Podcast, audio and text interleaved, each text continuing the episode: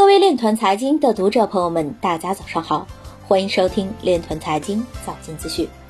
今天是二零一九年十二月三十日，星期一，农历亥年腊月初五。首先，让我们聚焦今日财经。日本五家出版公司开启区块链技术实验，以打击盗版。英格兰足球总会利用区块链技术出售足球赛门票。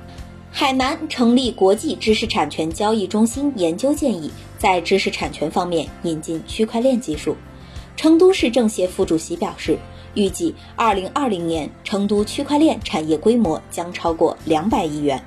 有报告显示，德国三分之一的大公司认为区块链技术与互联网一样具有革命性。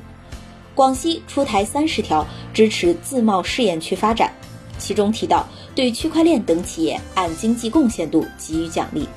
有研究显示，闪电网络可能需要更高的交易费才能实现经济可行性。二零一九安徽区块链产业发展报告发布，国家信息中心单广智表示，区块链技术可用来建立可信体系，支持工业等应用。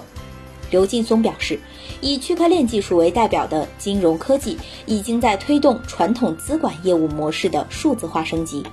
今日财经就到这里，下面我们来聊一聊关于区块链的那些事儿。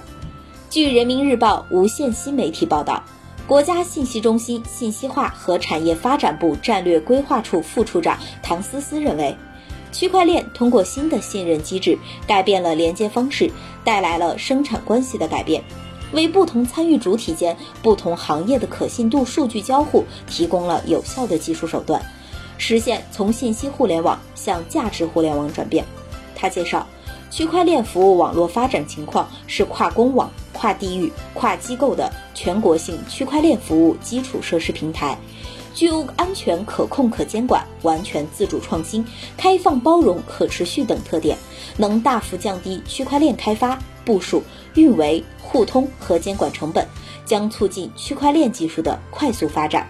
以上就是今天链团财经早间资讯的全部内容，感谢您的关注与支持，祝您生活愉快，我们明天再见。